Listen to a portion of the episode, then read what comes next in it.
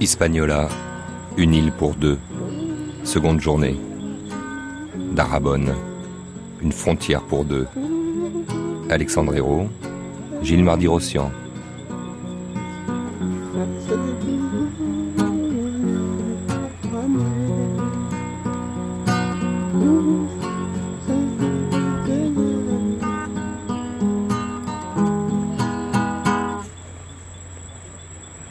Fin de journée, euh, euh, ici, sous les hauteurs huppées de Pétionville, en haut de Port-au-Prince dévasté, certains confrères euh, travaillent certainement euh, leur papier à envoyer à leur rédaction.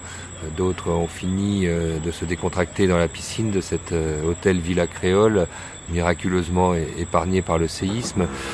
On est ensemble, Ruben Sillier, et moi je me demande si euh, euh, tous qui sont là derrière leur ordinateur euh, pensent à ces relations bilatérales, finalement, qu'on oublie quand on Mhm. parle d'Haïti. Et pour ça, dans ces, au milieu de ces relations bilatérales, il y a une chose qui semble intéressante d'é- d'étudier sur le terrain, c'est cette frontière qui Mhm. vous sépare. On part demain matin, on va quitter Port-au-Prince pour découvrir, monsieur l'ambassadeur de la République dominicaine, ici, euh, en Haïti, quelle réalité? Bon, maintenant, vous allez tomber sur la frontière, vous partez par Gémanie, donc à le sud. C'est la plus proche euh, de Port-au-Prince. Oui. Donc vous passez, vous allez trouver une frontière qui est toujours la même. Mais une frontière où vous allez trouver la manifestation de solidarité avec un type très forte. Très forte. Pourquoi? Parce qu'en réalité, la ville de Gémanie a été impactée par les tremblements de terre. Même du point de vue économique, malgré la souffrance, ils se sont bénéficiés. À un moment donné, une maison à Jimani coûtait presque 1500 dollars. Donc pour les habitants de Jimani, ils continuent à voir en Haïti les opportunités de sa vie. Donc vous allez passer à la frontière, si vous voulez, arrêtez-vous et faites des questions improvisées aux gens qui sont dans la ville. Et vous allez voir les réponses. De fraternité, il y a une fraternité beaucoup plus forte que jamais. Parce que, bon... euh, C'est toujours ça le problème, Ruben Sillier. On ouais. dit toujours que cette fraternité-là, euh, finalement, elle profite à, à l'un plus qu'à l'autre. ouais. Euh, que les rapports sont assez déséquilibrés Ouais. au fil du temps, on l'a vu. Euh, et puis c'est dans cette frontière aussi que si on creuse un peu au-delà euh, de l'après euh, 12 janvier, ce qui a pu changer, on va se rendre compte que, les trafics euh, euh, sont toujours là, euh, de toutes sortes. Cette frontière est-elle aussi poreuse qu'on veut bien me le dire? Bon, c'est le travail qui reste à faire. Euh, parce que j'ai entendu la question de, de- notre côté, mais je- je comprends bien votre question maintenant. C'est le travail qui reste à faire parce que la frontière, c'est un espace institution- institutionnellement parlant orphelin de deux côtés. Là où nous avons moins d'institutionnalité République dominicaine, c'est dans la, zone frontalière. Et pareil pour Haïti. Et aussi pour les traditions, depuis toute la vie. Il y a beaucoup de complications du point de vue euh, des systèmes administratifs euh, dominicains, les systèmes euh, politiques, euh, les passés politiques, euh, tout cela. qu'il y a des choses qui sont euh, beaucoup de choses qui sont mêlées à l'intérieur, des difficultés, des, enfin des opportunismes qui sont là. Et ça ne peut pas disparaître avec les tremblements de terre.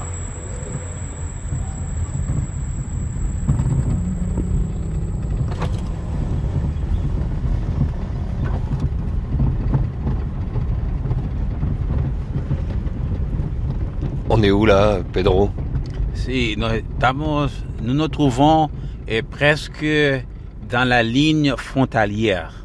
C'est-à-dire, nous sommes eh, toujours à, Malpass, il s'appelle Malpass, et avec euh, Jimani. Jimani, c'est la municipalité qui appartient aux provinces Independencia. C'est-à-dire toujours euh, dans la région sud-ouest de la République dominicaine. On peut décrire ensemble parce que ça fait un peu plus d'une heure qu'on a quitté Port-au-Prince et ses embouteillages pour traverser cette centaine de kilomètres, même pas 100 kilomètres, hein, qui, ferait, sépare euh, euh, ce poste frontière de Malpasse, euh, Rimani et de Port-au-Prince. Et là, on est devant un lac assez somptueux, non? C'est le lac et Saumâtre. La route est assez défoncée parce que c'est une route qui souvent est, inondée, euh, m'avez-vous dit, inondée à la fois par les débordements du lac et puis par euh, les, fortes pluies qui peuvent tomber et, s'écouler de ces, montagnes là qui nous entourent sur la droite. Euh, une route encore un peu chaotique.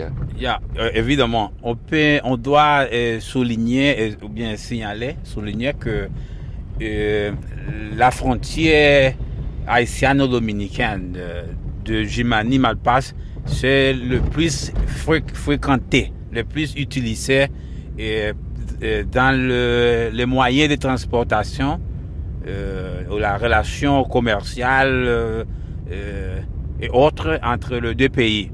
Et parce que c'est lui, c'est cette rue qui, nous, qui nous mène, qui nous porte directement à la capitale d'Haïti, à Port-au-Prince. Alors Pedro, qui traverse euh, quotidiennement euh, cette frontière-là devant nous? Euh, Ce sont des camions qui sont chargés de marchandises qu'on peut pas qu'on peut pas voir parce qu'ils sont bâchés, ou bien des conteneurs. Il y avait aussi des carates de touristes, qui est chose plus plus inhabituelle, qui fréquentent quotidiennement cette frontière. Et bon, il y a une. Ah, voilà la douane. Ça va Bonjour. Nous bien, grâce à Dieu. Oui, côté la privée. Non, je peux aller. Je traverser jusqu'à Jumani. Je profite, euh, Ruben Sillier, que cette question euh, des relations bilatérales euh, vous préoccupe depuis, depuis plus de 25 ans, pour que vous fassiez œuvre d'historien. Cette frontière que l'on va découvrir, c'est quelques 340, je crois, kilomètres qui sépare les deux pays, qui court du nord au sud, de Monte Cristi jusqu'à Barahona, euh, ont-ils euh, toujours eu le même tracé à travers euh, l'histoire? Oui, essentiellement oui. Essentiellement. Il faut dire que dans l'histoire d'Haïti et la République dominicaine, la question frontalière n'a pas été la question de, un, un motif de conflit. Jamais. Jamais on a eu de confrontation militaire pour une réclamation de terre entre Haïti et la République dominicaine. Jamais. Il a eu des référendums, mais qui ont été résolus d'une façon diplomatique. Mais jamais on a eu des conflits militaires pour une question de, terre. Alors on remonte à travers les siècles. À quand euh, remonte ce tracé que l'on connaît aujourd'hui? Non, j'ai dit la République dominicaine et, Haïti, et la République d'Haïti.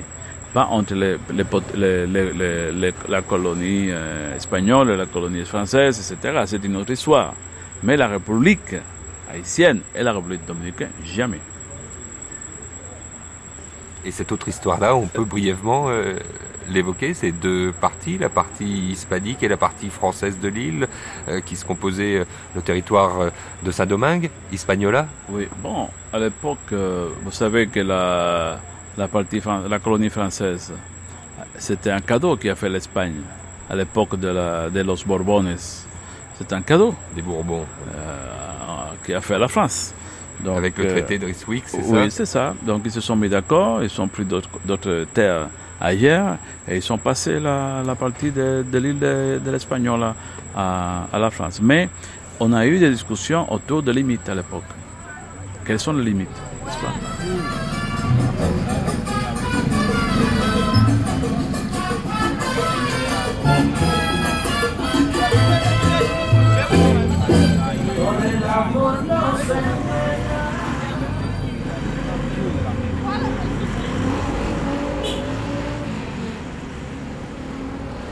Georges Michel, dans cette île, évidemment, il y a une frontière terrestre, une frontière qui n'a pas toujours été euh, la même euh, au fil des ans, euh, au fil des siècles, mais qui néanmoins, peut-être, puisque vous l'avez étudié, peut aujourd'hui nous être présentée sous sa forme définitive, qui ne date que de 1929. Un petit mot d'explication là-dessus.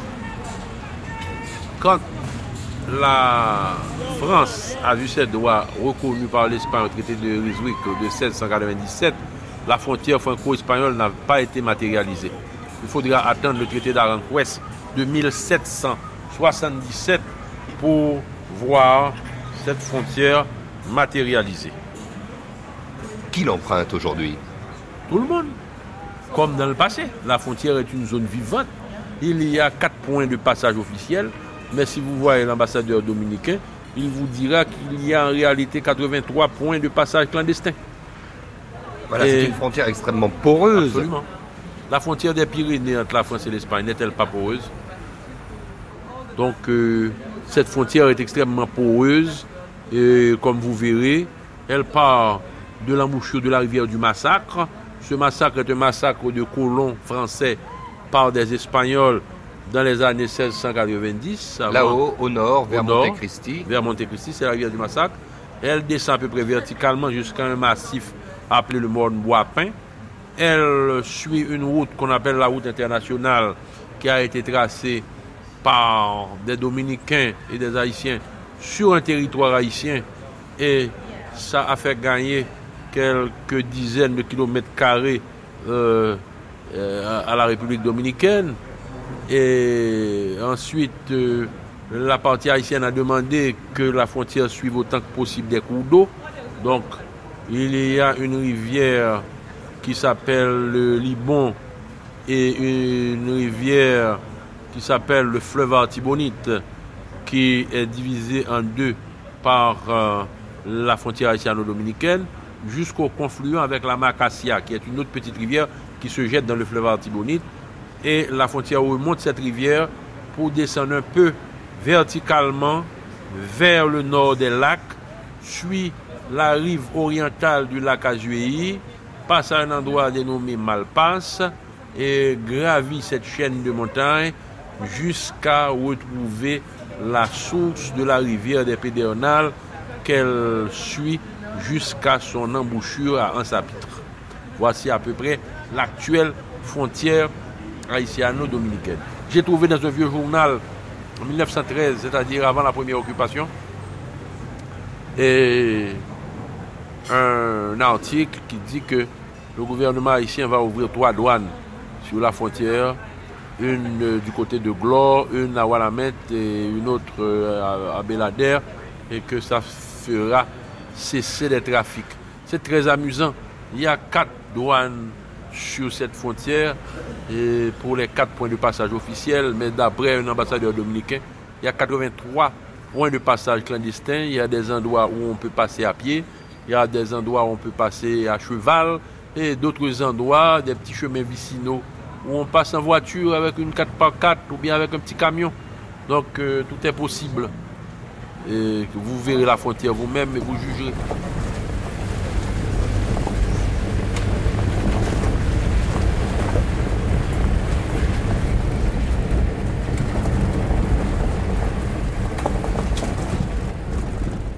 Era,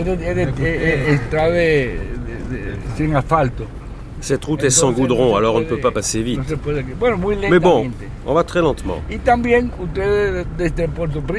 Vous auriez pu venir aussi depuis Port-au-Prince, par le Cap Haïtien, la route du Nord. Mais vous êtes passé par l'intérieur d'Haïti.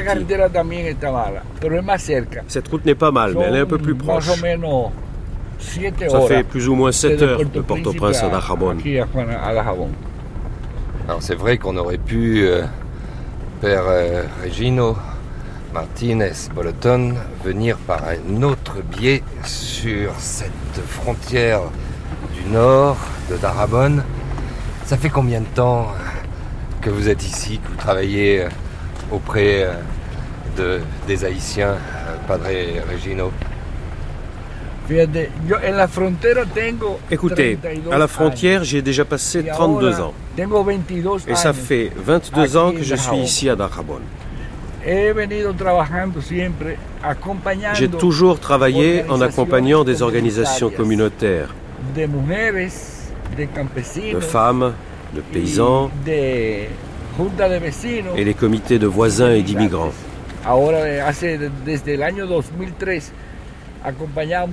Depuis 2003, nous accompagnons les associations d'ouvriers immigrants ici, sur la ligne nord-ouest. Des ouvriers qui travaillent dans les plantations de tabac, de bananes, de melons, de riz et de tomates. L'association, c'est la meilleure façon de défendre leurs droits. Parce que défendre leurs propres droits individuellement, pour eux, c'est impossible. Car ils n'ont aucun papier d'identité. Et c'est ici le grand problème des nationaux haïtiens. La majorité vient travailler ici et ils n'ont pas de papier.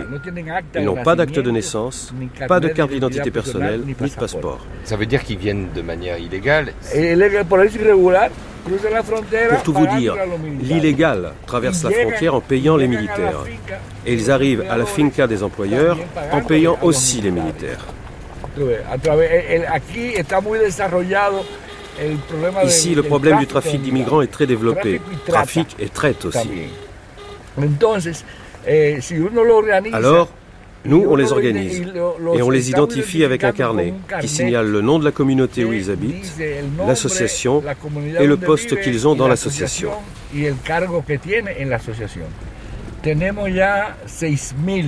Nous avons déjà 600 000 ouvriers enregistrés.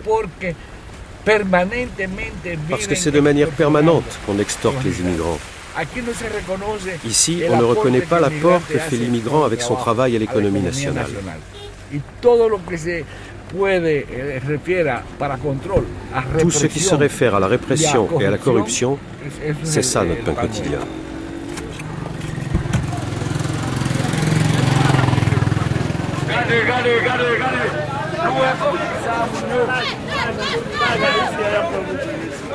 Hugo Tolentino, historien et député, vice-président du PRD, le Parti révolutionnaire dominicain, principal parti d'opposition, ancien président de l'Assemblée nationale et chancelier de 2000 à 2003. Cette frontière est une affaire. Le problème de la frontière, c'est une affaire. C'est une affaire d'argent. Les militaires dominicains et les militaires haïtiens, avec des complicités des civils haïtiens et des civils dominicains, s'arrangent pour euh, l'immigration haïtienne ici, avec les grands propriétaires dominicains, les constructeurs dominicains des bâtiments.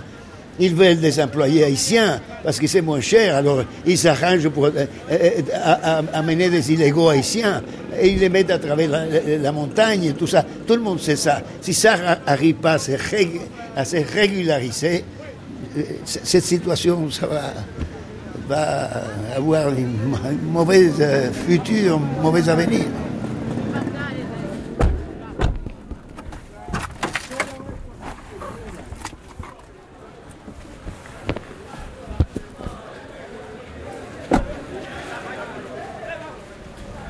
Là, on sort, euh, Padre Regino Martinez, de votre euh, imposant 4x4. À peine euh, on était arrivé dans votre office de solidarité frontalière que vous avez décidé de nous emmener évidemment sur le, sur le lieu le plus emblématique ici à Darabonne, c'est-à-dire cette petite rivière Massacre qui est en fait un petit cours d'eau qu'on peut passer presque à pied et qui symbolise euh, euh, exactement la ligne frontalière, je crois, cette rivière.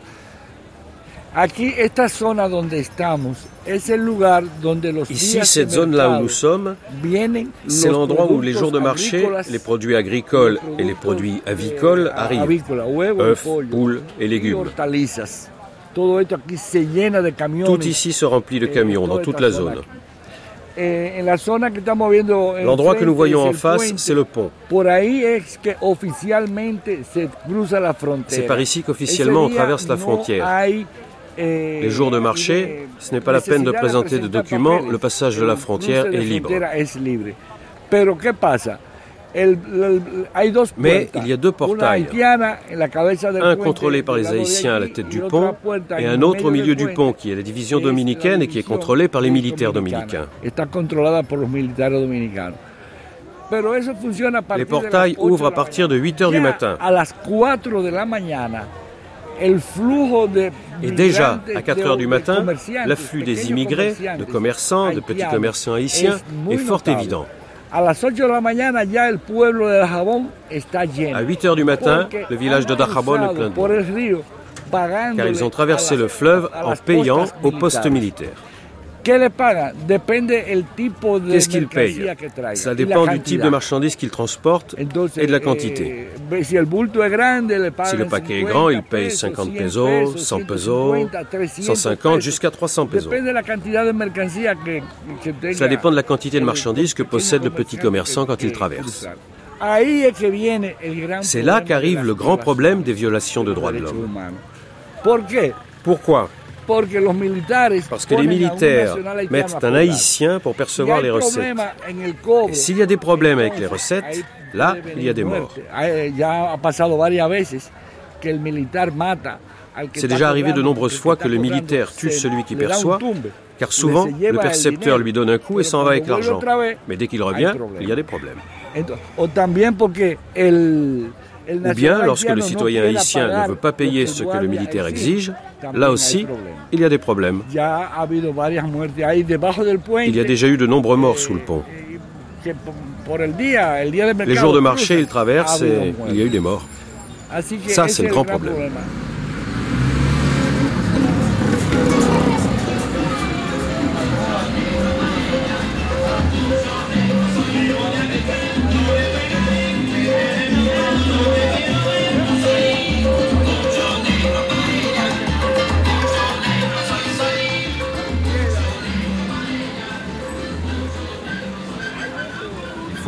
Cas concrets euh, pour comprendre ce qui se passe dans cette frontière des fois.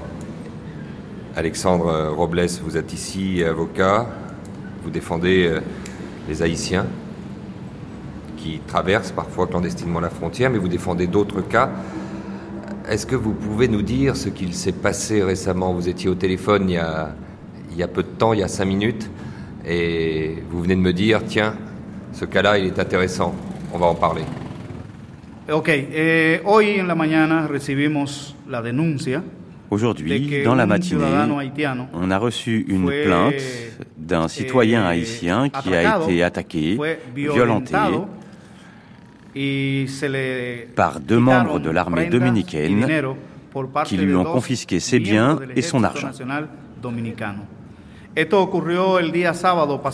Cela s'est passé samedi dernier sur la frontière,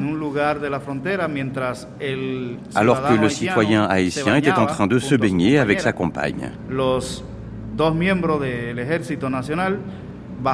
Selon sa déposition, les deux militaires sont descendus sur le lieu, l'ont menacé avec leur arme de service, lui ont retiré son argent et ses objets de valeur.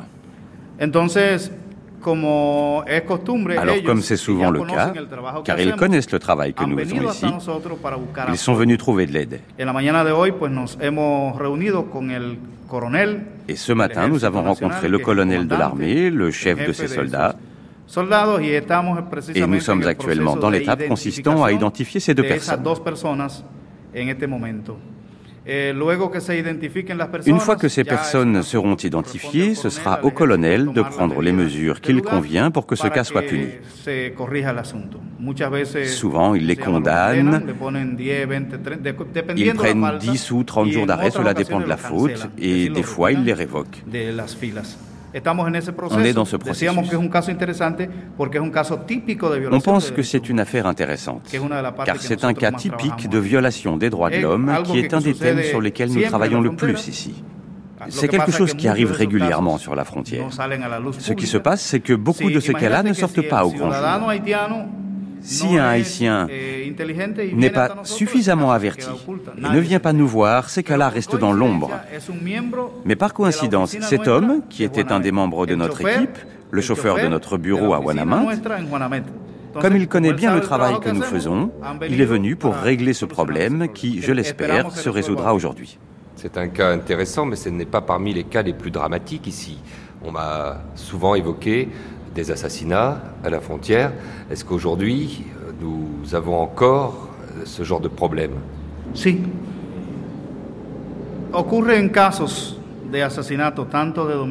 Il y a parfois des assassinats aussi bien de Dominicains que d'Haïtiens. Plus souvent d'Haïtiens que de Dominicains.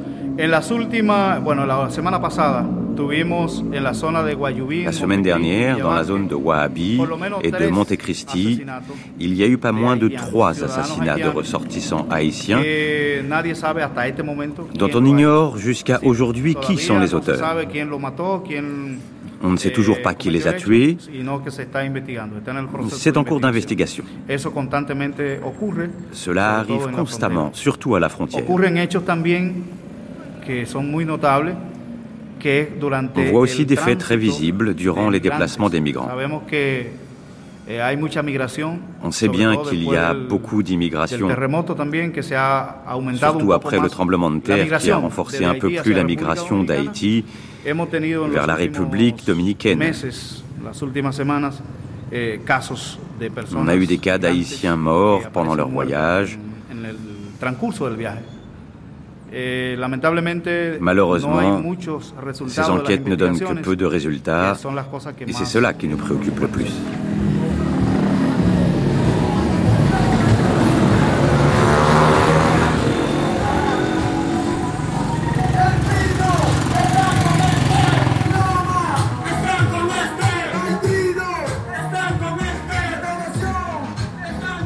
Ici, nous sommes véritablement en territoire haïtien, puisque vous nous recevez, Jean-Baptiste Bien-Aimé, dans le consulat euh, d'Haïti, de la République d'Haïti, à Darabonne. Mais, monsieur le consul, quand on est quand on se promène à Darabonne autour de nous, on a encore l'impression d'être en terre haïtienne, non? Bon, ici c'est une prolongation du territoire haïtien, mais la quantité d'Haïtiens qui fréquentent Darabonne le jour de marché, ça ressemble vraiment qu'on est en territoire haïtien. Bon, comme vous savez que il y a l'interdépendance entre les Haïtiens qui habitent la frontière et les, Dominicains qui habitent eh, les villes de la frontière de la République dominicaine. C'est un échange commercial assez chaleureux, comme vous pouvez le constater. Et ici, on reçoit près de 5000 Haïtiens les jours de marché, les lundis et les vendredis. Alors, ils sont divisés en deux catégories. Il y a des acheteurs et des vendeurs. C'est vraiment un souci. C'est vraiment un souci parce qu'on achète presque tout. Et ici à Dahabong, on n'apporte presque rien pour vendre. Et c'est la raison pour laquelle on est en train de travailler de l'autre côté de la frontière, par du territoire haïtien, pour essayer de voir comment on peut véritablement augmenter ou renforcer la production nationale pour essayer d'offrir des produits haïtiens dans les foires des, villes de la République dominicaine. Mais le problème, le grand souci, c'est de retenir les Haïtiens de l'autre côté de la frontière. Mais pour retenir les Haïtiens, il faut travailler pour renforcer l'économie haïtienne parce que la majorité des produits qu'on achète, ce sont des produits pour la consommation massive, des produits de première nécessité. Vous avez vu comment traversent certains de vos concitoyens euh, cette frontière. Ils ne passent pas par le pont, ils passent euh, par le bas, par la petite rivière Massacre. Euh, on a l'impression que cette frontière est que virtuelle, qu'elle est d'une extrême porosité. Bon, c'est vraiment un cauchemar. C'est la raison pour laquelle je crois que l'État haïtien est conscient de cette situation. On est en train de former à l'Académie de police la promotion qui sera dédiée spécialement à la frontière pour essayer d'empêcher toutes sortes de trafics, trafic d'armes à feu, trafic de drogue, trafic d'êtres humains, toutes sortes de contrebandes. Oui, le plus étonnant, monsieur le consul, c'est que euh, on s'aperçoit que ceux qui profitent le plus de cette situation restent euh, les militaires de la République dominicaine qui reçoivent euh, ce qu'on appelle ici le propine. Enfin, en tout cas, tout se passe en dessous de la table. Bon, je crois que on dit ça, on dit ça, mais nous sommes en train de travailler de l'autre côté de la frontière pour essayer que ces choses-là ne se passent pas en Haïti dans un temps assez court. Alors, on va déployer la police frontalière. Maintenant, nous n'avons pas de police, c'est seulement les, les policiers qui n'ont pas la formation, qui n'ont pas la possibilité ni l'effectif nécessaire pour contrôler la frontière. Je crois que le gouvernement haïtien est conscient de cette situation et le gouvernement euh, haïtien n'aura pas accepté que ces choses se fassent de cette manière. Alors on est en train de programmer l'avenir du pays et une chose, une des priorités du gouvernement, c'est le contrôle de la frontière. Je crois qu'on est en train de travailler pour le déploiement de la police frontalière. On est en train de, renforcer les services d'immigration. On est en train de renforcer eh, la douane. On est en train de renforcer l'ONM, Office national de la migration, et avec l'appui de l'IM, de l'UNICEF et autres agences intéressées dans les affaires de contrôle de la frontière. Je crois que en Haïti, on est en train de faire l'effort pour que les choses qui se passent en République dominicaine ne se passent pas en Haïti dans l'avenir. Je suis en train de travailler dans la défense, je suis en train de faire appliquer eh, la Convention de Vienne parce que ma mission est de défendre les intérêts de mes concitoyens. Il y a beaucoup de cas qu'on a déjà emmenés devant les tribunaux, par exemple le cas de l'assassinat d'Annie Joaza mercredi prochain, je ne sais pas si vous serez là. Qu'est-ce qui s'est passé? on, aura le, procès d'Annie Joaza. Annie Joaza est une dame haïtienne qui a été assassinée par un soldat dominicain. On aura, le consulat aura accompagné les parents d'Annie devant les tribunaux. Le militaire est emprisonné depuis plus de 9 à 10 mois. Alors, on a le procès contre ce militaire et contre l'institution. L'institution CESFONT. CESFONT, c'est quoi le corps especializado de seguridad fronteriza à qui le militaire appartient. Alors, le militaire aura bouger les peines, mais aussi nos avocats demandent l'indemnité pour les parents à l'institution CESFONT qui aura à payer, à dédommager les parents d'Annie Joaza. Ce sera intéressant. il y a beaucoup d'institutions, beaucoup de personnes qui sont intéressées parce que c'est notre boulot, c'est notre travail pour essayer de faire respecter le droit de l'haïtien en, en territoire dominicain.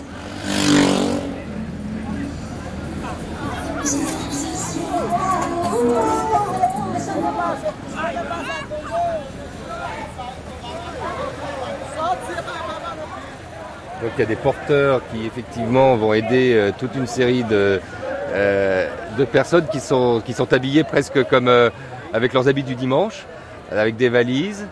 Il n'y a pas de présence militaire. Hein non, parce que ya eso, eh, lo, supuestamente los militares... mira, mira el militar allí non. sentado, tu ves mais regardez, regardez, là il y a un militaire qui est assis. Vous voyez, regardez le militaire, celui qui est là pour surveiller le passage de la frontière, il est assis. Tu vois, celui-là, on lui a donné sa part. Il ne bouge pas. il y a aussi d'autres personnes qui veulent traverser pour Haïti. Ce sont des étrangers. Ils sont arrivés en retard pour passer la frontière et ils vont passer le fleuve. On suppose que cette traversée est interdite, mais ils en ont déjà parlé avec les militaires et ils leur ont donné ce qu'il faut pour les laisser passer. Alors ils le passent sur leur dos pour qu'ils ne se mouillent pas les chaussures.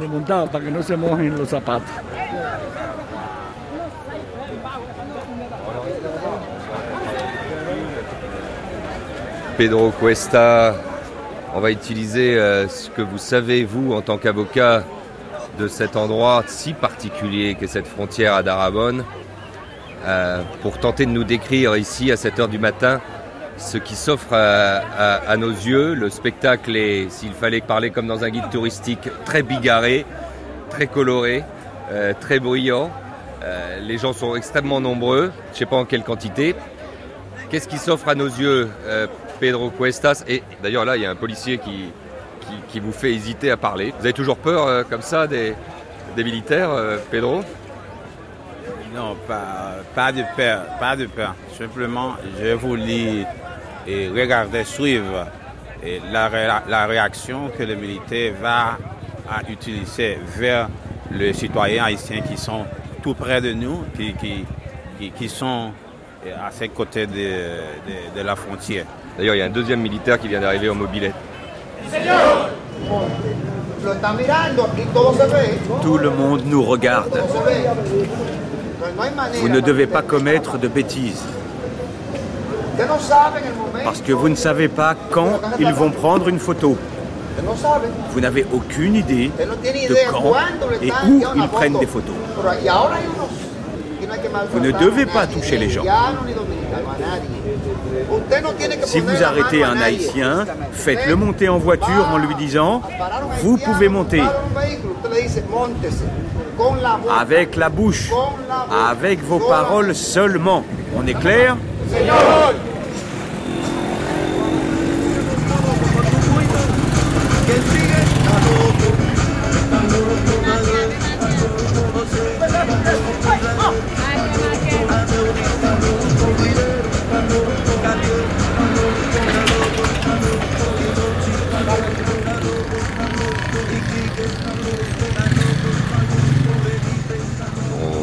Traditionnellement que pour euh, un militaire, être affecté à la frontière, dans toute cette zone frontalière, c'est comme une punition.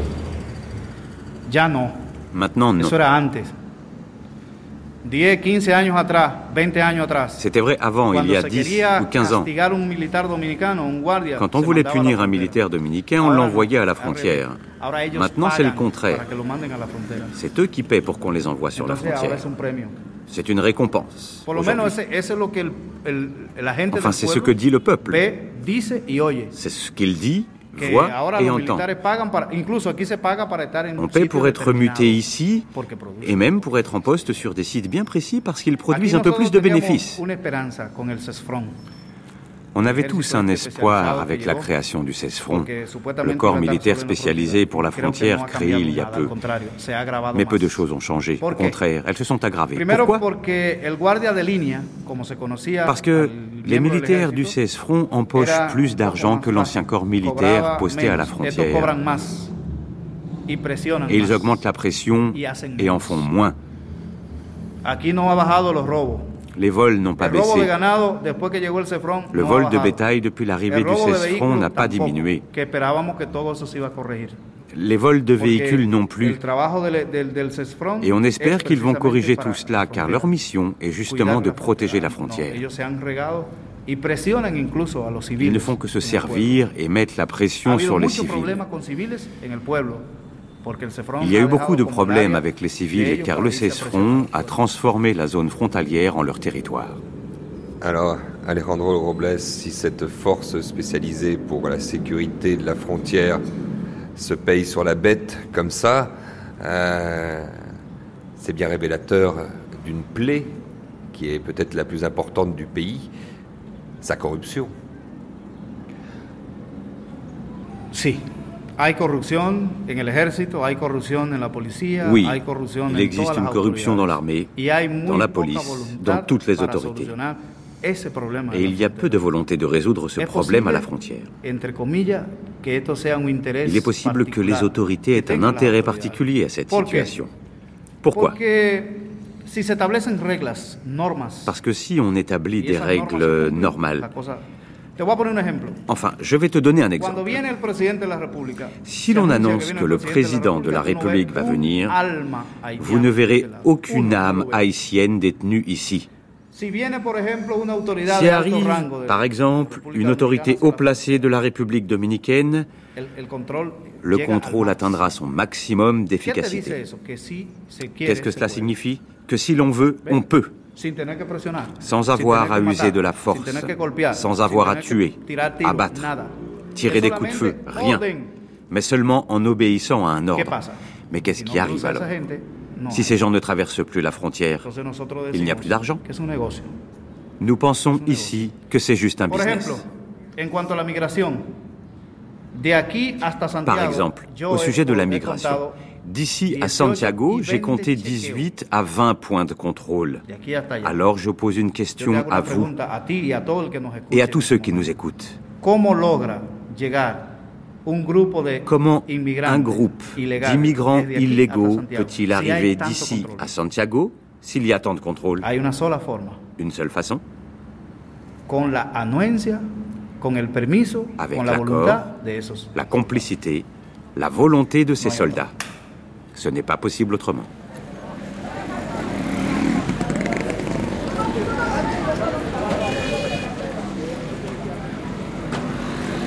Décrivez-moi, euh, Pedro, ce que l'on voit. La frontière, là, n'est pas encore ouverte. Il y a des gens qui s'agglutinent euh, sur le pont. Et pendant ce temps-là, euh, d'autres traversent la rivière Massacre à pied. Si, estamos al frente de un puente que es el que permite eh, On est en face d'un pont qui permet le passage d'un point à l'autre de la frontière. Et on est aussi en face du point de passage des eaux tristes de la rivière Massacre, là, en face de nous. Le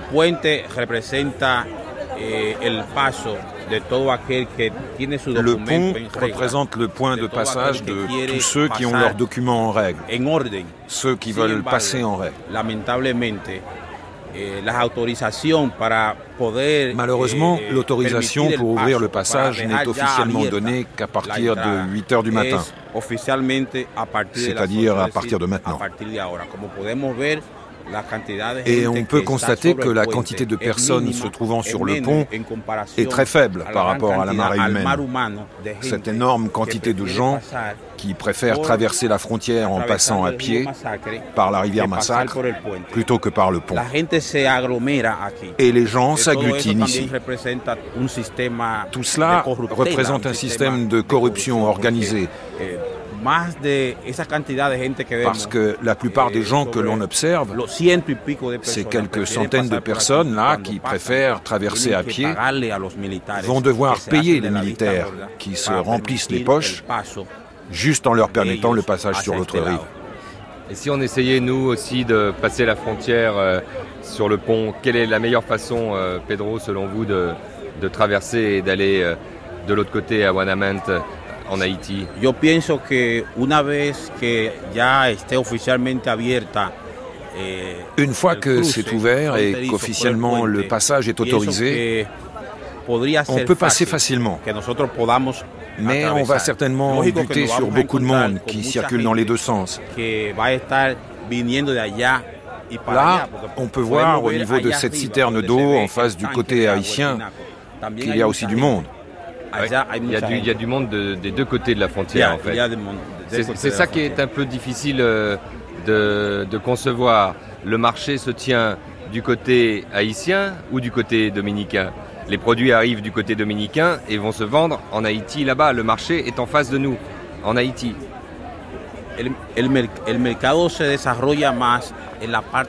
Le marché se développe plus du côté dominicain. On voit bien que tous ces gens qui se trouvent en Haïti font de leur possible pour acheminer leurs marchandises du côté dominicain, où les conditions eh, matérielles eh, sont beaucoup plus appropriées pour la vente de leurs produits.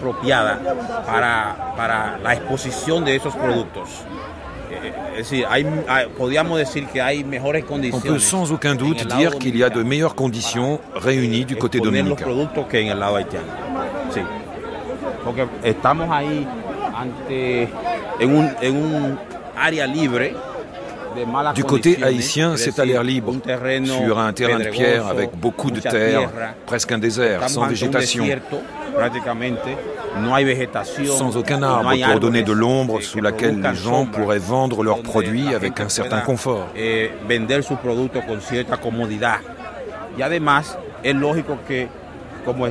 qui plus est, puisque là-bas nous sommes soumis aux intempéries, eh, il est évident que beaucoup de produits agricoles eh, s'abîmeraient.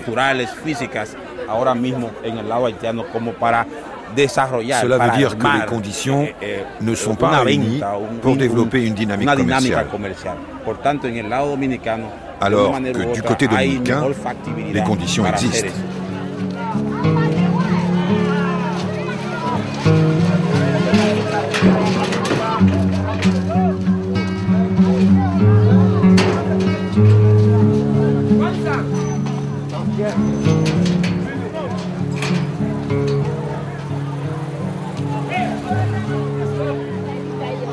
Désordonné c'est vraiment un grand désordre. Comme ce sont seulement les Haïtiens qui traversent pour acheter dans leur pays, ce sont également eux qui sont humiliés sans aucun respect. C'est pour ça que je préférais qu'on ait deux marchés, un en Haïti, un autre en République dominicaine, si c'est seulement les Dominicains. Nous, les Haïtiens, nous nous rendons toujours en République dominicaine. C'est pourquoi ils ne nous respectent pas. Mais si les Dominicains traversaient aussi, avec des mirlitons, de la viande pour vendre en Haïti, les Haïtiens pourraient rester en Haïti pour aller acheter et les Dominicains nous devraient un minimum de respect. Et comme ils nous font toujours payer des taxes de douane, nous leur ferons payer aussi quand ils traversent vers Haïti. Il faut presser le gouvernement de nous construire un marché haïtien chez nous afin de pouvoir cesser de tourmenter les Dominicains. Souvent, quand nous sommes victimes, nous pointons toujours du doigt les Dominicains. Et c'est correct. Mais nous aussi, nous n'avons pas de gouvernement responsable. Nous n'avons personne qui pourrait réagir. Chaque jour, nous sommes victimes, mais nous n'avons ni pied ni tête.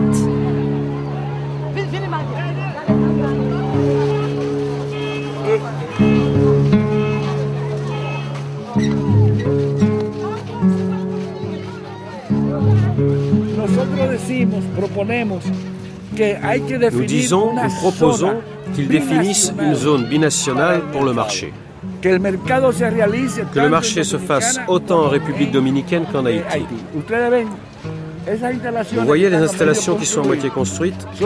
Ce sont les constructions d'un nouveau marché que l'Union européenne a soutenu. Pourquoi est-il inachevé? Parce que les fonds ont été utilisés dans quelque chose d'imprévu. Eh, soit qu'ils les ont volés, soit ils les ont employés à d'autres fins qui n'étaient pas prévues.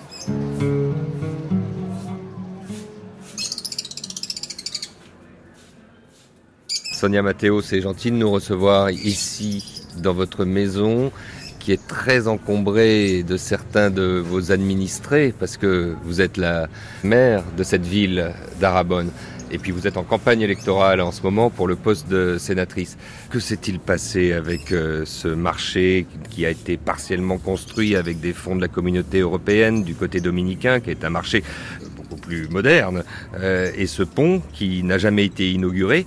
On dit que beaucoup d'argent a disparu, c'est une des plaies du pays, la corruption. Qu'est-ce qui s'est passé réellement pour que euh, ce qui a été construit, commencé à construire, il y a plus de trois ans, ne soit toujours pas ouvert? La compañía que estaba construyendo el mercado es una compañía española y de verdad yo creo que las cosas no tuvieron La compagnie qui construisait le marché est espagnole. Et en vérité, les choses n'étaient pas très claires. Le gouvernement dominicain a mis la part de contribution qui lui revenait. Eh, Et il reste une contrepartie qu'on doit mettre pour la construction du marché. Eh, Mais oui, la grande partie manque encore du côté de la communauté internationale. Nous autres, on aimerait que la communauté internationale se mette d'accord et que le gouvernement dominicain aussi, pour que se termine la construction de ce marché. Parce que cette situation qui n'est pas bonne, nous la vivons nous autres en tant qu'habitants de Darabon. Car le marché s'étale dans toute la ville, où on ne peut pas sortir une seule voiture dans les rues les lundis et les vendredis à cause de tous les points de vente. Tous les alentours des maisons sont occupés.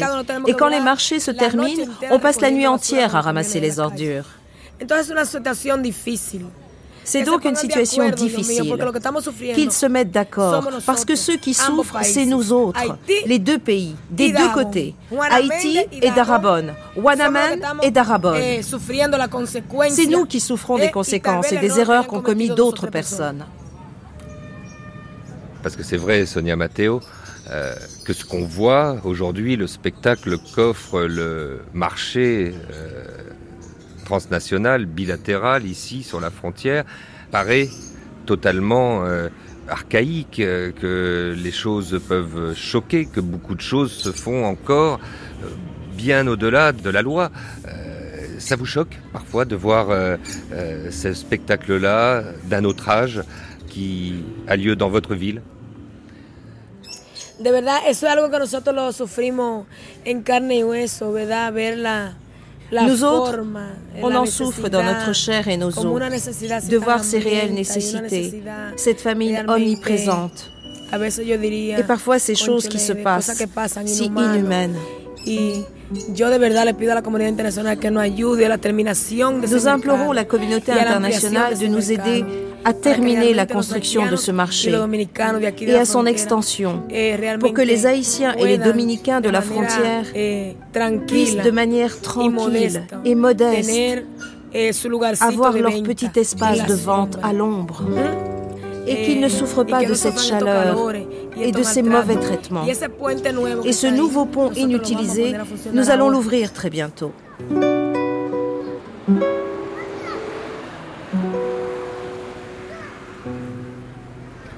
Qu'est-ce que vous êtes euh, en train d'écrire sur votre ordinateur, euh, Père euh, Monestine Une sorte de rapport pour les jésuites, pour la, congrégation. Un mot justement eh sur le travail des jésuites ici à la frontière. Il faut nous parler de cette solidarité frontalière. Solidarité frontalière. Comment on dit en créole? Solidarité frontalière. Alors, solidarité frontalière, euh, après naissance à Wanamet, de la solidarité frontalière à Darabon par le père Réginot dans les années 1980. Il y avait beaucoup de Haïtiens rapatriés de la République dominicaine et la plupart de ces rapatriements s'étaient faits ici, sur la frontière à Wanamet. Comment vous voyez ça, cette situation qui paraît tant en défaveur de la République d'Haïti. Comment vous, vous vivez euh, d'accompagner euh, la souffrance de votre peuple? Ça, c'est vraiment triste hein, de voir ça, surtout quand on, voit les trailers, les, les grosses euh, camions venant de la République dominicaine remplis de sacs de ciment, de fer, de sucre, de farine, et puis en retournant vide. Alors ici, à, Solidarité Frontalier, non pas seulement nous accueillons euh, les rapatriés, les haïtiens, mais aussi nous travaillons avec les gens du département. Euh, nous formons des, organisations et la plupart sont des organisations engagées en, en l'agriculture, des femmes dans le commerce, micro-projets euh, aussi. Encore, euh, euh, en leur donnant de la formation pour travailler ensemble et pour être mieux organisés. C'est un, effort qui pourra servir comme une leçon pour le reste du pays. comment on peut travailler ici même en Haïti et, on peut devenir productif. Euh, même en Haïti. Euh, euh, souvent on dit que la terre d'Haïti n'est pas fertile, alors on ne peut rien faire. Et, et c'est pas vrai. on peut toujours planter des arbres avec les projets de forestation. et on peut toujours faire des choses comme ça. Vous tenez à insister, euh, mon père, euh, sur le fait qu'il euh, n'y a pas que des différences, il n'y a pas que des rivalités entre ces deux sœurs que sont les deux républiques, Haïti et la République dominicaine. Oui, alors dans deux, deux sœurs partagent le même, le même, même île. C'est comme un oiseau avec deux ailes. C'est comme ça, quelqu'un qui a, c'est pas, ça ne vient pas de moi. C'était un Dominicain même qui avait dit ça. Le peuple haïtien, le peuple dominicain sur l'île, c'est comme un oiseau avec deux ailes. Euh, Et donc s'il y a une aile blessée, eh l'oiseau a du mal à s'envoler. Ça va affecter l'oiseau. Euh, c'est ça. Alors, euh, il faut chercher à trouver des moyens pour, pour, pour nous entendre. Ah, c'est ça. C'est mieux, Et peut-être aussi des moyens pour euh, réparer l'aile qui est un peu battante depuis tant d'années de votre côté. Et puis, euh, après le, le séisme, euh, comment les Dominicains ils ont beaucoup aidé.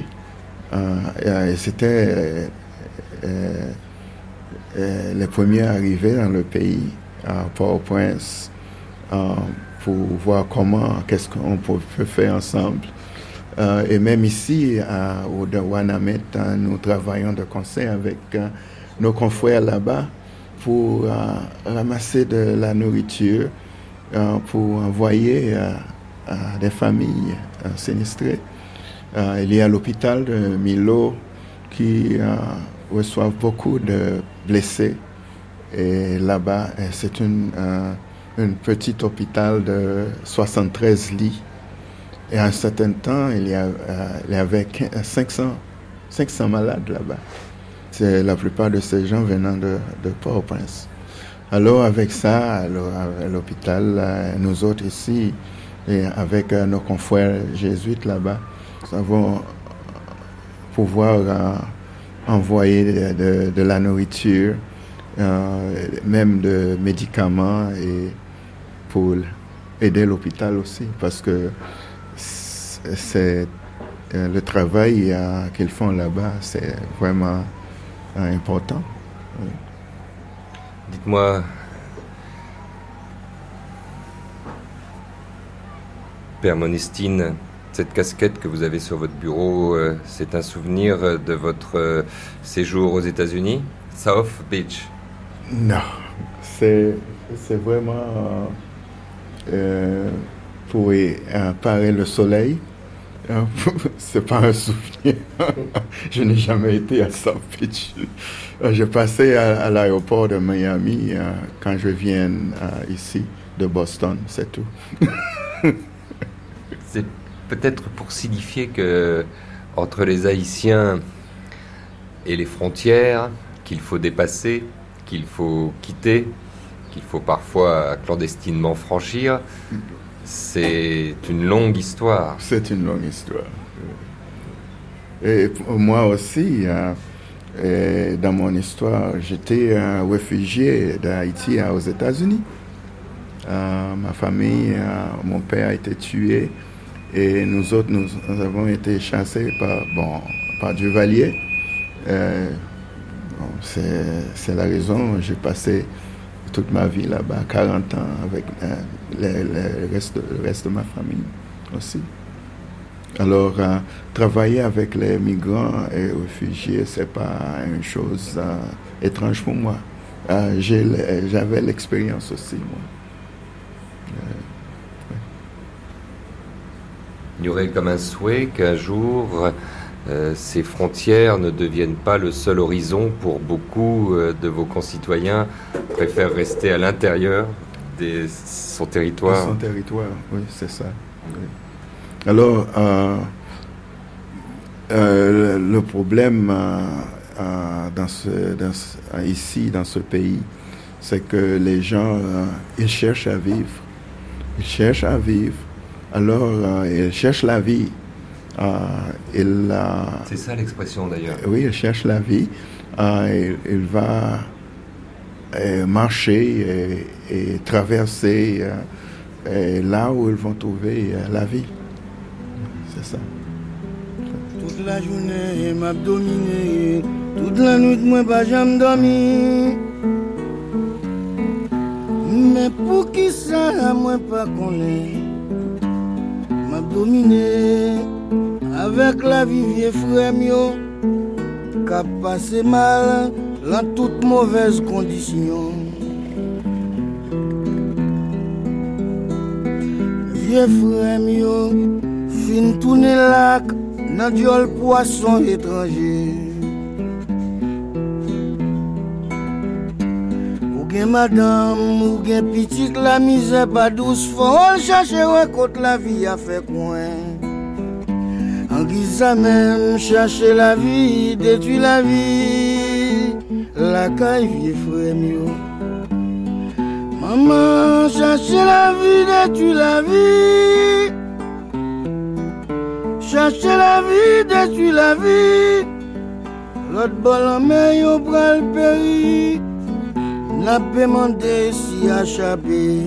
Mmh, patience, mmh, vieux frère. Des pourtant de gain un mouvement qui prend les fêtes, qui dit quand yo tout déjà résilié, yo pour y péril en mauvaise condition. Chien grand goût pas jouer, sac vide pas camper. En pile petit monde sous dos, faut aller chercher la vie. Sac tout dernièrement m'a plié un journal. Hispaniola, une île pour deux. Deuxième journée. Darabon, une frontière pour deux. Fin. Traduction Juan Alvarez Marquez.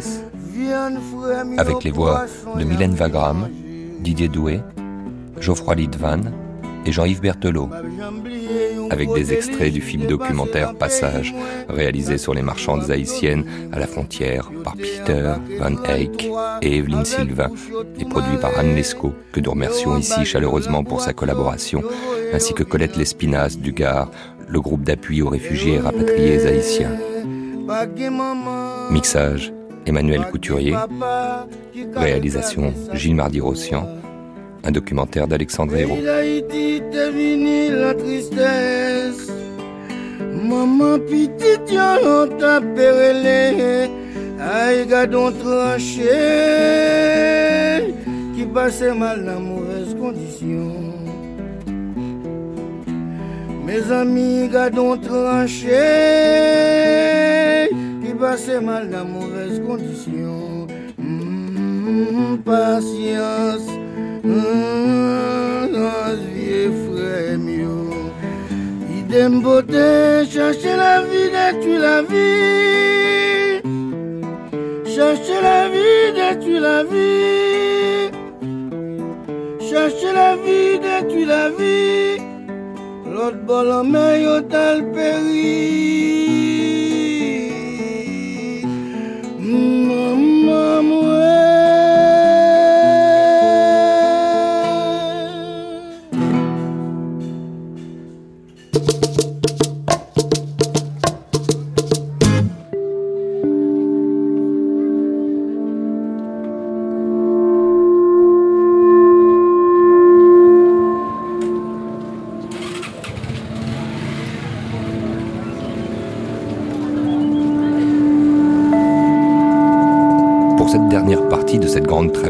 À Hispaniola sur France Culture, consacrée au prolongement du temps du documentaire, l'on retrouve le père Regino Martinez Bolton, jésuite, fondateur de l'association Solidarité Frontalière. Une longue conversation au pied des tristes eaux de la rivière Massacre pour mettre en avant son engagement auprès de la communauté haïtienne migrante en Dominicanie et sa volonté de voir les deux pays se rapprocher. Une militance qui nous a paru proche d'un sacerdoce. Un hommage donc à cet homme exceptionnel qui nous fait croire en la force de la rencontre.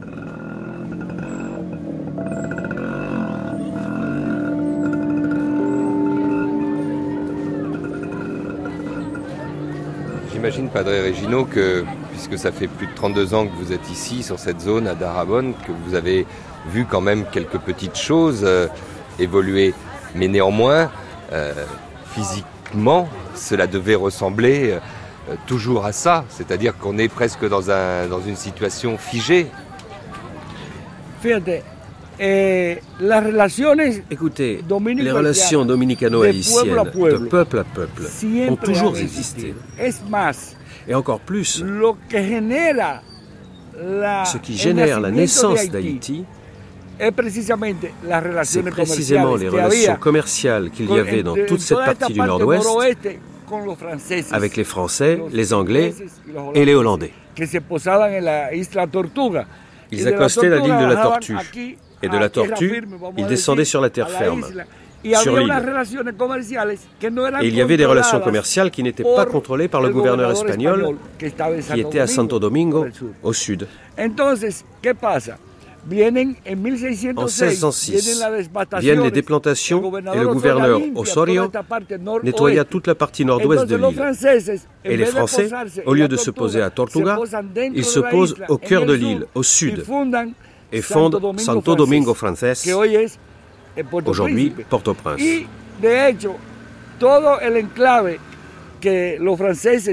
En effet, L'enclave que les Français montent à Santo Domingo Frances, au sud de Port-au-Prince, est maintenue avec le commerce de production de bétail, de viande et de vivres qu'il y avait sur la partie est dans la partie espagnole. Cela veut dire que le commerce a toujours existé. Les relations de commerce ont existé à haut niveau, comme au niveau politique aussi. Mais quand les Dominicains de la partie Est avaient des problèmes, pendant tout le processus de l'indépendance et de la restauration en 1865, les Haïtiens les ont appuyés pour devenir indépendants de la métropole, de la colonie, des Espagnols.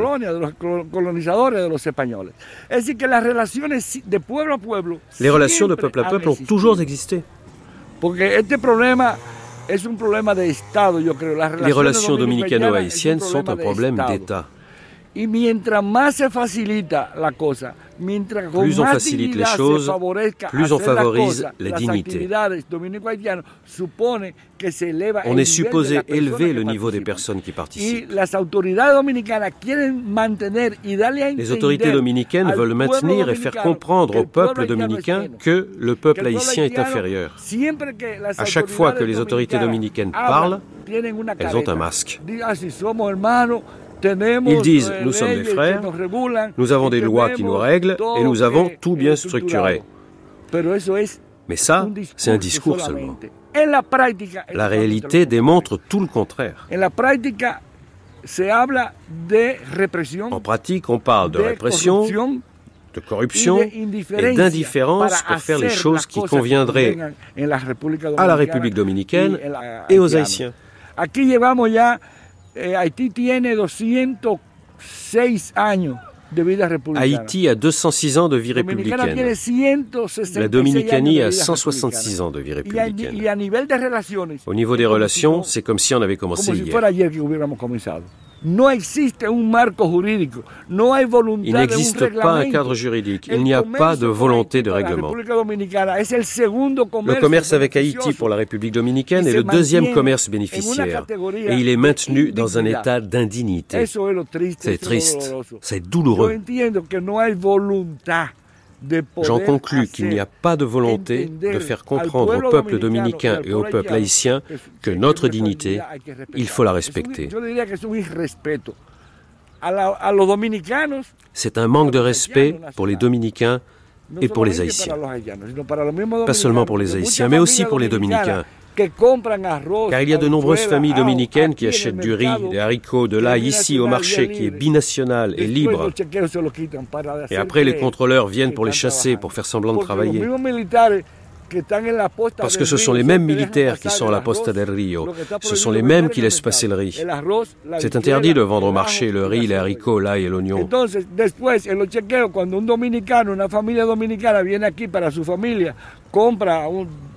Alors, quand un Dominicain, une famille dominicaine vient ici acheter 20 ou 30 livres d'ail pour la semaine ou le mois, les contrôleurs le savent très clairement que c'est interdit. Mais ce sont eux qui les ont déjà laissés passer. Et c'est ça la grande contradiction. C'est la grande irrationalité et le manque de volonté de profiter de relations harmonieuses. Et c'est pour ça que pour les Dominicains, la frontière existe. Pour les Haïtiens, elle est conceptuelle. La frontière n'existe pas pour les Haïtiens. Le territoire est un et indivisible. L'île est une, elle est une et indivisible. C'est ce que les Haïtiens ont dit eux-mêmes en 1822 quand ils ont occupé l'île entière. Ils ne veulent pas être dominicains.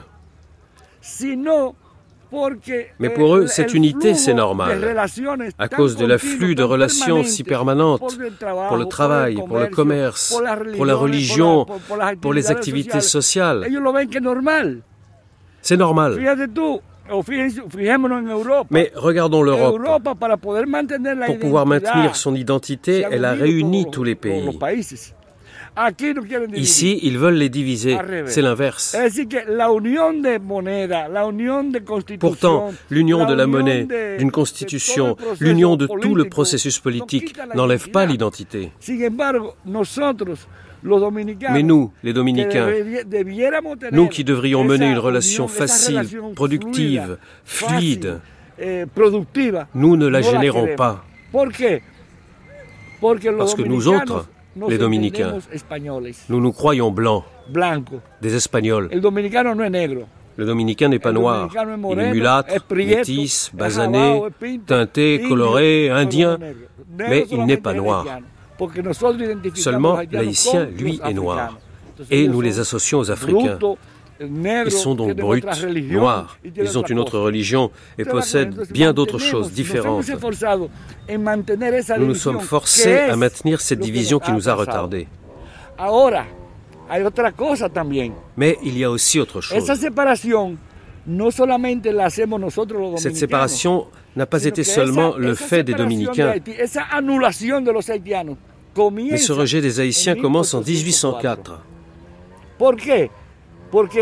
Pourquoi? Parce qu'Haïti est le premier groupe humain d'esclaves qui ravit leur indépendance et abolit l'esclavage.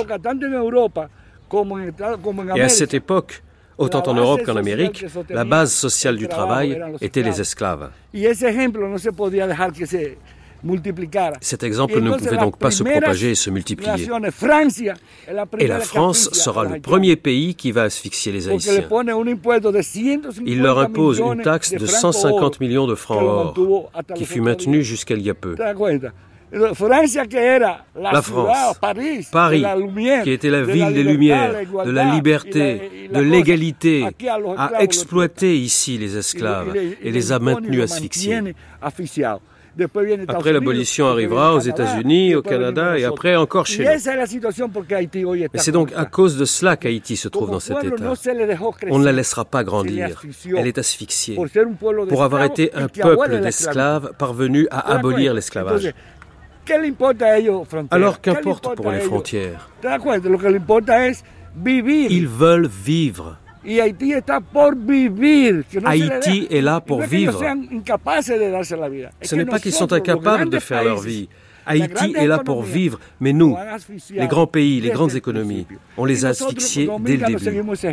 Et nous, à un niveau si élevé, on continue à leur faire payer.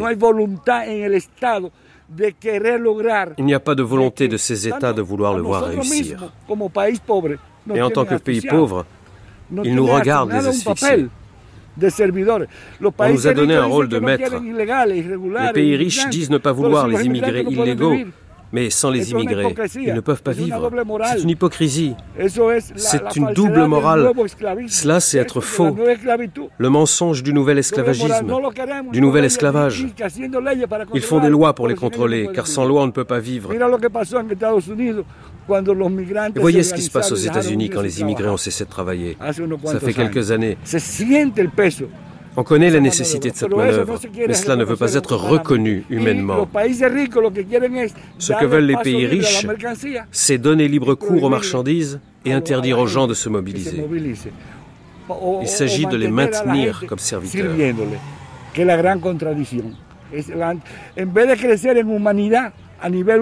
Au lieu de grandir en humanité, on se dégrade. Et ceux qui nous dégradent le plus sont ceux qui ont le plus de pouvoir et de connaissances. C'est triste et c'est douloureux. Contre tout ça, les pauvres ne peuvent pas faire grand-chose, ni changer l'humanité. Il s'agit de les maintenir à son service nous maintenir, nous et les Haïtiens, dans un rôle de producteur de desserts pour les pays riches. Des bananes, des melons, ananas, agrumes, café, chocolat, cacao. Cacao. Les desserts des pays riches. C'est le rôle qui nous a été assigné et aux Haïtiens celui d'être notre main-d'œuvre pour travailler dans les plantations, dans les plantations de riz, de bananes, de tabac, d'ananas et des agrumes. Et c'est tout. Ça s'arrête là.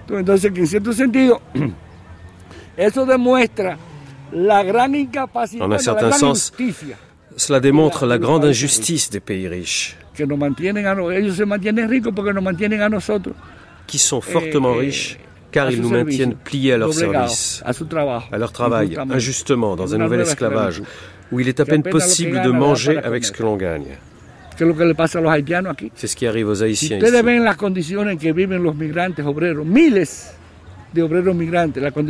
Aux milliers d'ouvriers migrants, aux milliers qui vivent dans des conditions misérables, dans des cabanes de zinc, sur le sol en pierre, sans électricité et sans eau. C'est dénigrant. Et c'est comme cela que les riches peuvent se maintenir. Ça, c'est une chose qui n'est pas de la fiction. Quelque chose de bien monté, de bien conçu. Une pensée. Quel serait l'haïtien qui pourrait prendre en compte la frontière? Aucun. Il veut juste vivre. Alors qu'on le laisse vivre avec dignité. Mais on ne lui facilite pas cela. On ne rentre pas dans cette logique. On l'empêche de chercher à vivre avec dignité. Il y a des possibilités pour cela, car de fait, elles sont là. Mais bien qu'elles existent, elles sont réprimées. Ils ne peuvent pas le maintenir de l'autre côté de la frontière avec des lois, des normes, des règles, sans atteindre à sa dignité. Car alors, ils pourraient perdre tous les bénéfices de ce contrôle. S'il s'agissait de valeurs humaines de dignité, alors ils devraient traiter les gens dominicains et haïtiens avec du respect. Ils ne pourraient pas les voler, pas les maltraiter. Mais pourtant, ce sont bien eux qui décident. C'est ça la grosse irrationalité dont nous souffrons. Et que nous voyons depuis la base.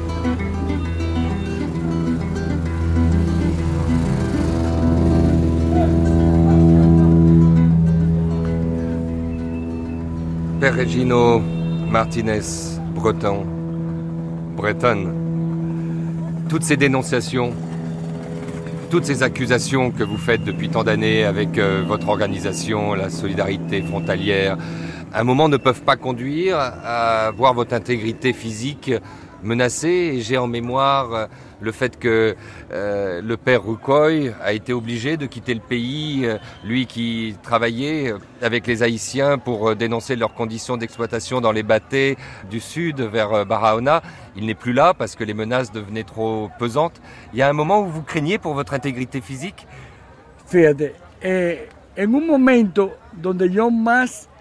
Figurez-vous que le moment où j'ai ressenti le plus l'agression physique, c'est quand j'ai accompagné des paysans dominicains dans la lutte pour les terres.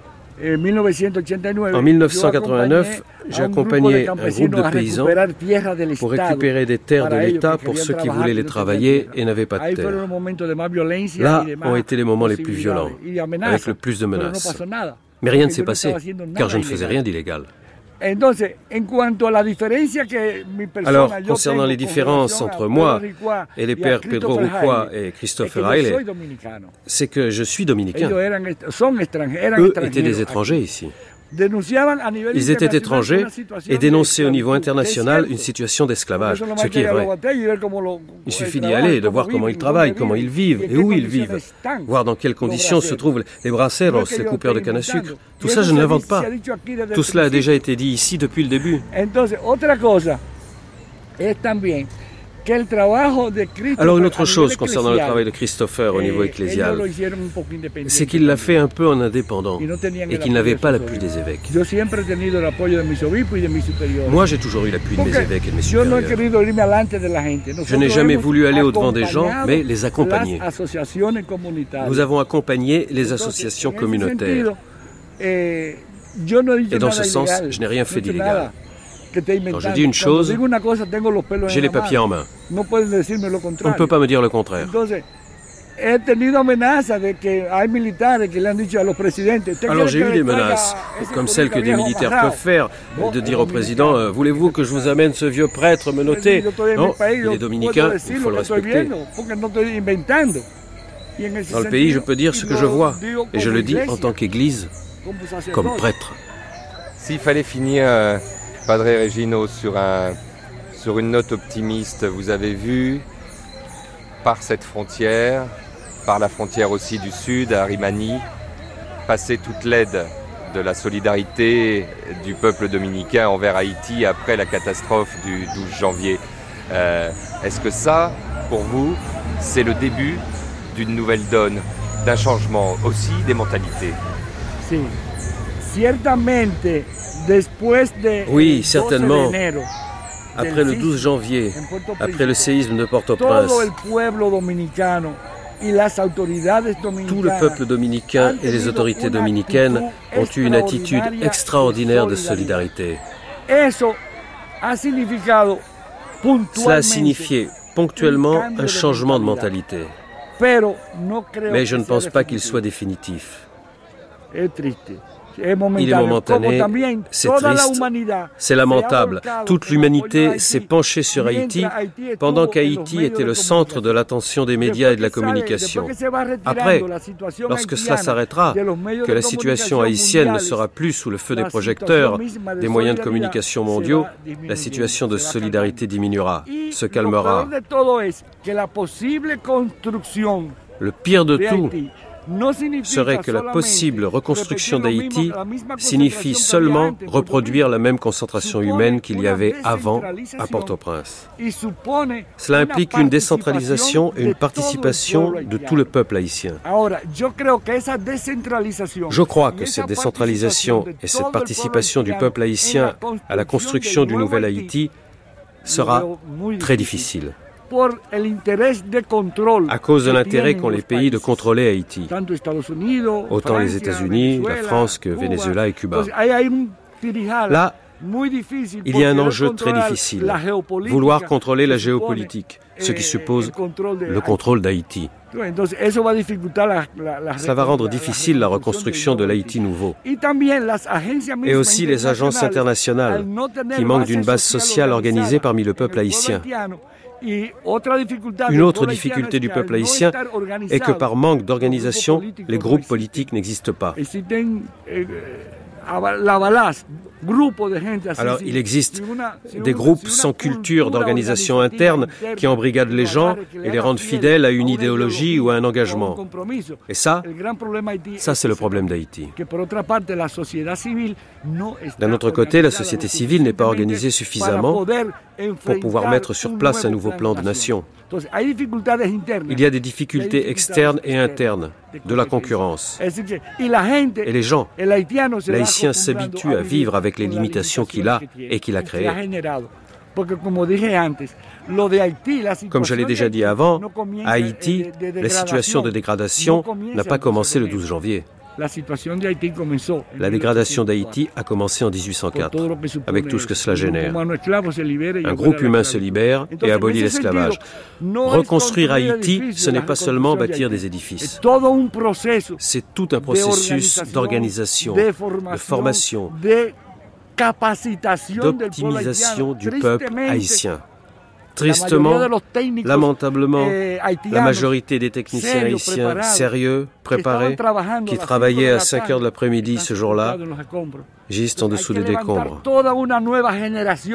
Il faut ériger une nouvelle génération de techniciens, de diplômés, d'intellectuels, de professionnels.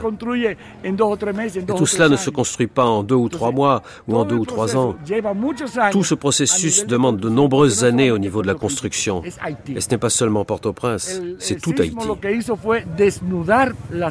Ce qu'a fait le séisme, c'est de mettre à la situation haïtienne sous le regard du monde. Il y a eu deux séismes, celui de la terre et celui de la situation socio-économique et politique engendrée en 1804 par l'indépendance d'Haïti. Ce séisme se ressent aussi. Actuellement, les deux réalités se sont réunies, celle de 1804 et celle du 12 janvier 2010. Et nous avons ce résultat qui est très lourd. Il faut avoir une solidarité très transparente, et cela particulièrement à partir des pays qui appuient la reconstruction. Mais cette transparence ne se voit pas encore, et c'est triste. Il faut voir comment la reconstruction doit venir d'Haïti même, avec les Haïtiens. Mais où sont-ils? Il manque un leader haïtien aussi, autant individuel que communautaire et social. Il n'y a pas encore de propositions qui viennent d'Haïti. Tout cela limite encore plus la situation. Les intérêts internationaux d'un côté et la situation nationale de l'autre, l'absence de personnel qualifié et le manque de leaders, tout cela fait que cette situation risque de s'installer. Cela ne signifie pas que rien ne puisse se faire. Par exemple, nous, maintenant, pour illustrer ce processus de reconstruction, le 17 avril, on a déjà eu la deuxième rencontre interdiocésaine au diocèse de Fort-Liberté entre Monseigneur Chibli Langlois et Monseigneur Diomedes Espinal, évêque de Montecristi.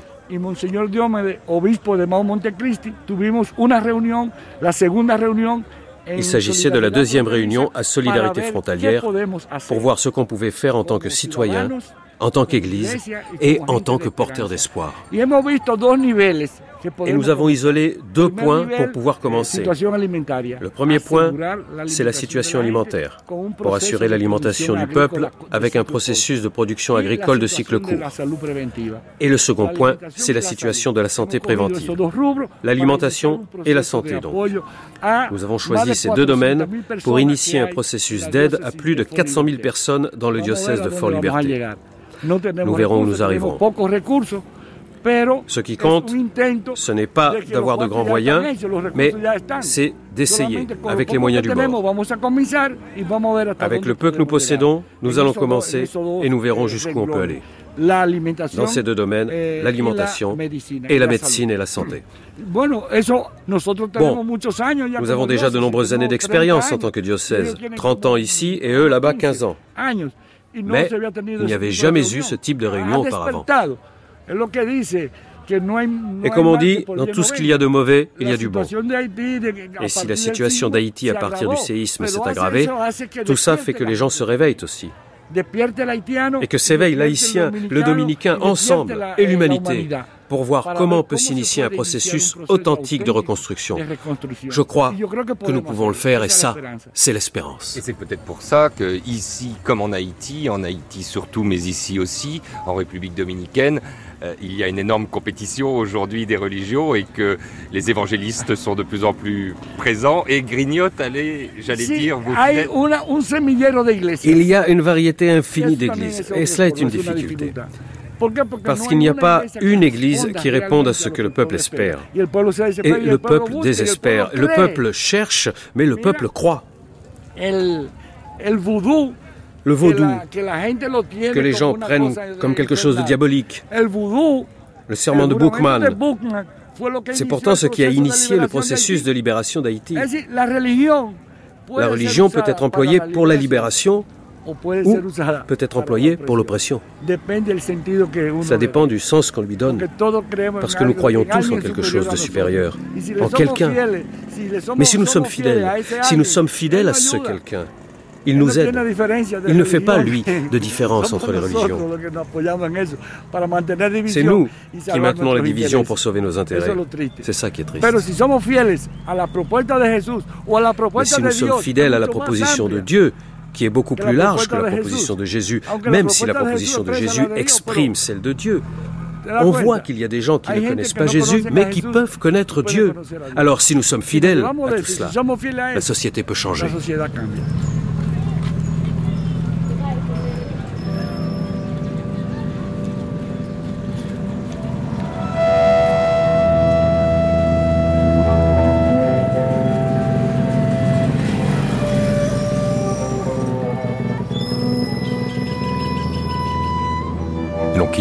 Frontière dominicaine, l'on dit au revoir au Padre Regino, et demain, l'on retournera en République dominicaine et en Haïti pour étudier les permanences et les héritages des deux longs épisodes des dictatures traversées par les deux pays, l'ère Trujillo en République dominicaine et le règne sans partage des Duvaliers en Haïti. Et nous irons aussi dans la vallée du Cibao, à une centaine de kilomètres au nord de la capitale de Santo Domingo, où sévit une très contemporaine ruée vers l'or, cette fois-ci orchestrée par la multinationale canadienne, décriée la barrique Gold, en espérant vous convaincre de nous y retrouver à la même heure.